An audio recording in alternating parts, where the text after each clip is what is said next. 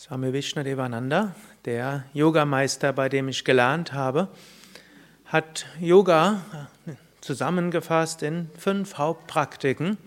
Richtige Körperübungen, Asanas, richtige Atmung, Pranayama, richtige Entspannung, Shavasana, richtige Ernährung und Meditation, welche dann ausstrahlt als positives Denken. Eine dieser fünf Punkte ist Atmung, richtige Atmung, Pranayama. Und die Atmung hat so viele verschiedene Aspekte. Zunächst die Yoga-Atemübungen helfen, dass das Lungensystem gesunder wird. Hm, wer regelmäßig Pranayama übt, leidet weniger unter Asthma, wird, wer schon Asthma hat, wird durch das Pranayama die Anfallshäufigkeit reduzieren und eine ganze Menge von Menschen können allein durch die Übung von Pranayama von Asthma-Medikamenten wegkommen und anfallsfrei werden. Also schon erstaunlich, was dort geschieht.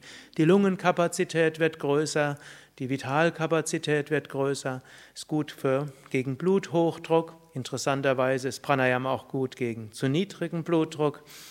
Atemübungen helfen, dass die Lungen besser gereinigt werden. Also Entzugserscheinungen nach Aufhören von Rauchen sind sehr viel weniger, wenn man dabei Pranayama übt. Und wenn man mit Rauchen aufgehört hat, werden die Lungen sehr viel schneller wieder gesunden als ohne Pranayama. Also gesundheitliche Wirkungen hm, sind inzwischen durch zahllose wissenschaftliche Studien auch dokumentiert. Pranayama hat aber noch mehr Aspekte. Pranayama ist auch Atmung im Alltag und wir können die Atmung auch nutzen, um zum Beispiel verschiedene Alltagsemotionen hm, ja, zu beeinflussen. Lampenfieber kann durch tiefe Bauchatmung umgewandelt werden in positives Prana. Reizbarkeit kann mit einer bestimmten Atemtechnik umgewandelt werden in mehr Achtsamkeit und mehr äh, Energie im Hier und Jetzt. Wir können also auf unsere Emotionen gut einwirken, mindestens auf die Alltagsemotionen, die so durch kleinere Dinge aufge so angestachelt werden. Die können wir durch Atmung sehr gut beeinflussen. Und dabei ist die tiefe Bauchatmung ein ganz wichtiger und wertvoller Schlüssel. Atmung steht in Verbindung mit unserem Gemütszustand. Gemütszustand beeinflusst Atmung, Atmung beeinflusst auch Gemütszustand. Und die Atemtechnik, das der tiefen Bauchatmung, die man ja schon im Anfängerkurs oder Einführungsseminar hier in den Yogastunden ständig lernt, diese kann man am Alltag gewinnbringend einsetzen. Tiefe Bauchatmung führt zu mehr Energie, für mehr Gelassenheit und mehr Zentriertheit, aus der heraus wir viel tun können und entwickeln können. Atmung hat aber noch tiefere Aspekte. Atmung hat auch einen tiefen spirituellen Aspekt. In einer der Upanishaden empfiehlt ein Meister dem Schüler, Gott zu erfahren, indem er bewusst atmet. Wenn wir einatmen, nehmen wir Luft auf.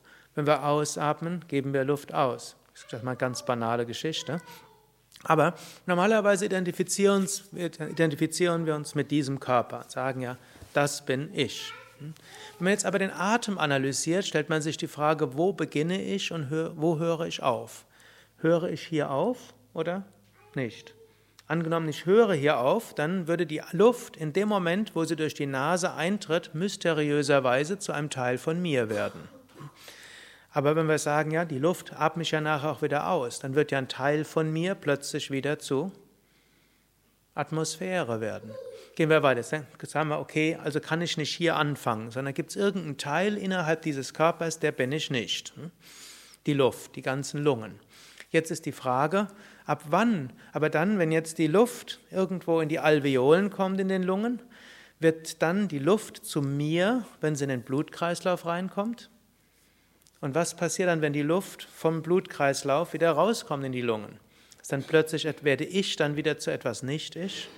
Und angenommen, die Moleküle bleiben ich, auch wenn sie rausgehen, dann plötzlich ist ein Teil von mir hier irgendwo in der Atmosphäre. Jetzt wird es noch interessant. Jetzt atmen andere Leute die Luft ein, die ich vorher ausgeatmet habe. Werden die dann ein Teil von mir?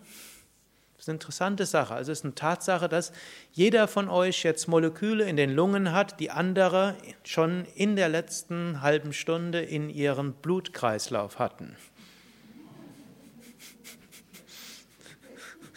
Viele bekommen jetzt eigenartige Gesichtsausdrücke.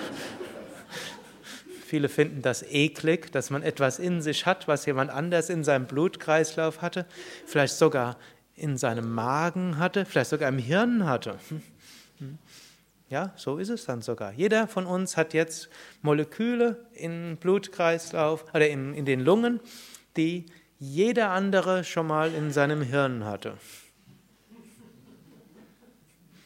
Wenn man jetzt überlegt, wer bin ich? Hm? Und so ist diese Analyse des Atems schon eine Hilfe, um zu erkennen, letztlich sind wir alle miteinander verbunden. Wir sind nicht so getrennt voneinander, wie man das gerne denkt. Wir sind alle miteinander verbunden. Und auf eine weitere Weise, was für einen Baum Abfallprodukt ist, Sauerstoff, ist für uns, was wir brauchen zum Leben. Was für uns Abfallprodukt ist, CO2, ist für den Baum das, was er braucht zum Leben. Und so, was wir ausscheiden, das ist für den anderes Lebewesen hm, Lebensstoff. Und so sind wir auf diese Weise verbunden.